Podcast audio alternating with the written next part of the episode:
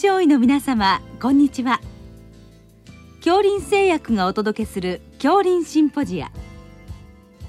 毎週この時間は医学のコントラバシーとして一つの疾患に対し専門の先生方からいろいろな視点でご意見をお伺いしております。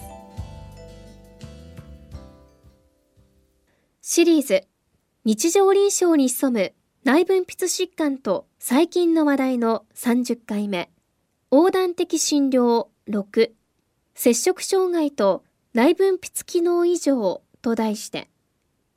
跡見学園女子大学心理学部臨床心理学科特任教授鈴木真理さんにお話しいただきます。聞き手は慶應義塾大学名誉教授斉藤育夫さんです。えー、今日は摂食障害と内分泌の異常ということでお伺いします。よろしくお願いします。よろしくお願いします。まずこれ摂食障害ってどういうものなんでしょうか？はい、心理的な病気で食に異常をきたすまあ心身症なんですけれども、今三つのカテゴリーがあります。あの痩せてしまう神経性痩せ症、これあの神経性食事不振症、食不振症、新規痩せ症全部まとめて統一されました。次に無茶食いをしてその後痩せたいので嘔吐したり下剤を使う神経性過食症、正常体重です。もう一つは無茶食いをするんですけれども、体重を減らさないので、あのまあ肥満になってしまう過食性障害3つあります。はい、あのそういったことでありますけれどもこれ、まあ、有名な痩せてしまう人たちってこれはやはり若い人からでしょうか？あそうですね、うん、え思春期青年期の女性に多いのが神経性痩せ症とそしてあの痩せていませんが神経性過食症です、うん、過食性障害は男女の比率が半々で中年の方にも多いです。はいあのそういうお子さんがそういうことになるわけです。これその原因でしょうかね。これどの程度分かってるんですか？はい、あの明確ではないんですけど複合要因と言われています。あの最近神経性や摂症に関係のある8つの遺伝子が見つかりました。でこの遺伝子を持っている人はあの神経性や摂症の家族がいるだけではなくてうつ病アルコール症不安障害パニック障害など同じようなメンタル疾患になりやすいことが分かりました。で次にあの生理的なまあ生まれながらの素因なんですけど、えー、病気になる前もしくはなった後での検討で脳機能が不安のところがいつも過敏だとかそれから報酬系に異常があるとかいう生理的なものも分かっています。それから養育環境でもちろんあの今でさえあの南の島の楽しいところよりも都会の忙しいストレスの多いところが多いです。環境要因があります。そして最後は文化的要因であの痩せを称賛するような文化要因もあります、うん、で複合要因です。はいこれあれでしょうかあの脳の機能ということでこれはファンクショナル MRI とかそういうことで分かってきてるはい、あの最近分かってきました、うん、あの知見もどんどん得られています。はい、それからあれですねあのこれ最近増えてるということでこの基礎状態としてまあ、あの発達症でしょうか神経発達症。そういったものが関係するということもあるんですか？はいあの関係は明確ではないにしてもあの発達症で生きづらいストレス対処がうまくいってない時に摂食障害を二次的に発症することは最近増えています。うんということで患者さんとしてはこれは最近はどういう状況なんでしょうか？はいあのコロナ禍で自粛生活のストレスやそれからまあ引きこもっている時にメタボとかそれから低炭水ダイエットなんていうネット情報であのそれをきっかけに痩せ始めたということで2020年は世界的にも日本的にも神経性痩せ症が2倍に増えました。でまたあの低年齢化していて小学校高学年から中学生の患者さんが増えています。うんわかりました。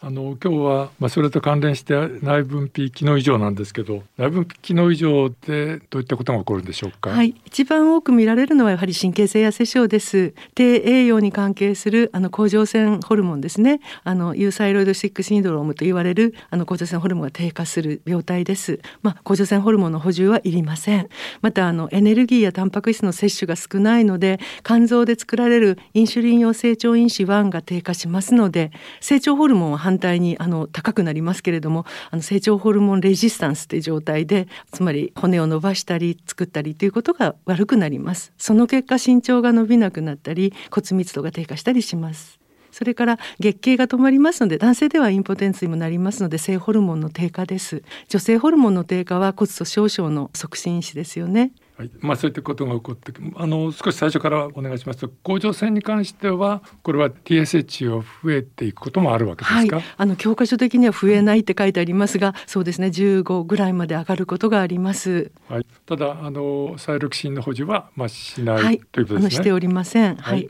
それからの IGF-1 の点についてはこれは何か対処はしますか ?IGF-1 これはですねあのエネルギーとタンパク質の摂取つまり食事量が増えると非常に短期間で変化します。栄養マーカーとして使えます。もう栄養しかないですねこれも。あのまあ栄養補給ということですね。はい、ホルモン補給はしないということですね。はい、はい、はい、まあそういったことであの骨密度が悪くなると。はい、でこれに対してまあ治療したくなるわけですけど、これはどうしますか？はい、あの成長期はピークボーンマスも達成されないで、まあこちらはあの小児期は特に入院でもして成長や骨のために栄養療法をあのまあ積極的に行うということになっています。で18歳以降で骨密度が下がった場合ですけど、BMI が16未満で低体重のまま骨密度を正常まで上げられる薬物療法は残念ながら確立されていません、うん、例えば女性ホルモンどうですかって言われるとあの外国の治験でプレマリンを内服していてさらには下がらなかった。っていうふうなデータはあります。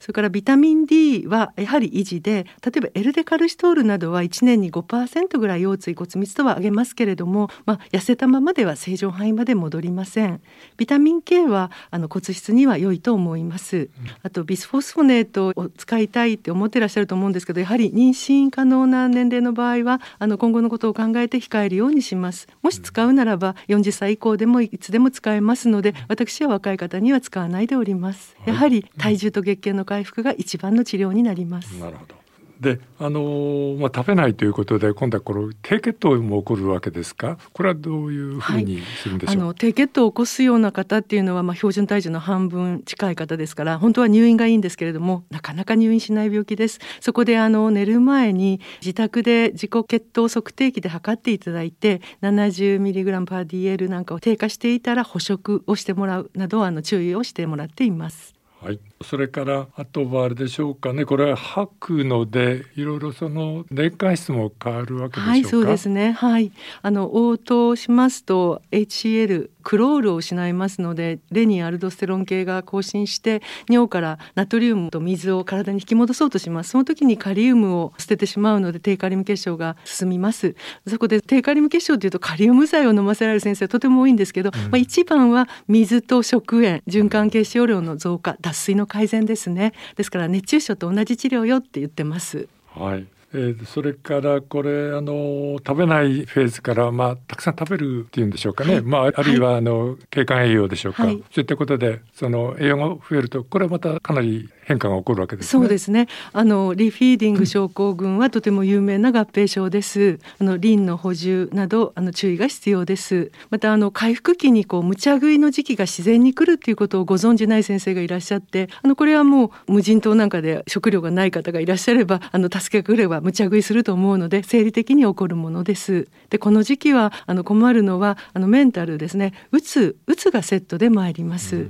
はいかりました。そういったような内分泌の異常が起こるわけですけど、まあ、ただ治療の基本はこれはあれでしょうか？元のそのメンタルに対する治療ということになりますか？そうですね。あのこれストレス対処の一つなんですね。回避って言うんですけれども嫌なことがあってお酒を飲んだりタバコをたくさんすると一時的に解消されますね。食べないは食べないでダイエットにかまけているとそこに集中して嫌なことを忘れ無茶食いはアルコールと同じで一時的に快感が得られるのでこれはあの回避というストレス対処になります。りますということはもともとのこのストレス対処が上手になるような精神的な支援が必要になります。うんということはやはり心理療法みたいなことになりますか、はい、あの全員が受けているわけではなくて回復過程で学校の先生やご家族など周りの人があのいろいろ教えてあげることで良くなることもありますが、まあ、3割ぐらいの方はあの臨床心理士さんや精神科の先生と心理療法を受けていらっしゃいます。はい、あの家族のサポートがその辺ではすごく重要になるんでしょうか？はい、重要です。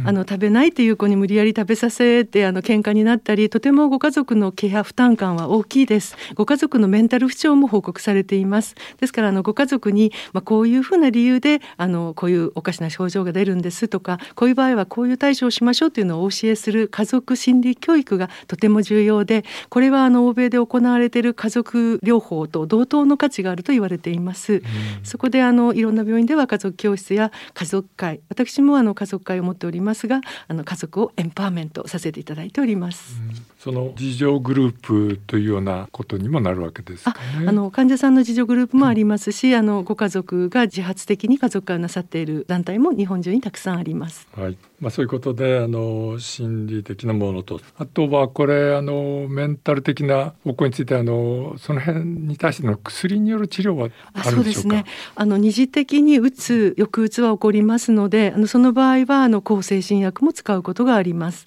またあの摂食障害だけではなくてあのうつ病や統合失調症やパニックや他の精神的な合併症ある場合もありますのでその時はそちらの治療も行います。うんそうなりますとあれですね。あの先生は内分泌の専門ですが、はいはい、まあ、相当幅広く、はい、そのメンタル的なところに対する対処も必要になりますね。はい。あのですから精神科の先生とチームを組んで、うん、もしくは臨床心理士さんや栄養士さんですね。パラメディカルの方たちとチームを組んで対処することが多いです。はい、あの病院が違っても協力し合っています。なるほど。でこれ最後に予後ですね。これどうなりますか？はい。あの体重月経が戻るのは意外とあの2年くらいで戻る方もいらっしゃるんですけれども、まあ、大丈夫ストレス対処も上手になって大丈夫ねっていうにはやはり5年年単位かかるんですね。ですけどあのきちんと治療を受けられた方では私どもの施設では80%が10年後にはあの治癒されています。あのまあ5年から10年ぐらいのスパンでやっていくということですね。はい、あの気長にやっていく。ということですね、はい、そうするとあれですかトランジションっていうか移行期医療には入りあることもありますやはり入ります。はい。ということであの気長に見て治りますよということでしょうかね。はいで最後の治らない2割ぐらいの人は、はい、気長にまあこれも見ていくということでしょうか？そうですね。2割の方はあの精神科合併症他に持ってらしたりですね神経性過食症などに転向したりという方たちですけれども今あの精神科的な病気の中でリカバリーという概念があります。あの症状がまだ残っていてもご本人が送りたい生活が遅れているっていうんであればこれはパーソナルリカバリー本人の人生はいいんじゃないかということで、うん、まあ、症状ありながら生活を楽しめるようにという支援をしています。はい、どうもありがとうございました。ありがとうございました。シリーズ日常臨床に潜む内分泌疾患と最近の話題の30回目横断的診療6摂食障害と内分泌機能異常と題して跡見学園女子大学心理学部臨床心理学科特任教授鈴木真理さんにお話しいただきました。聞き手は慶應義塾大学名誉教授斉藤育夫さんでした。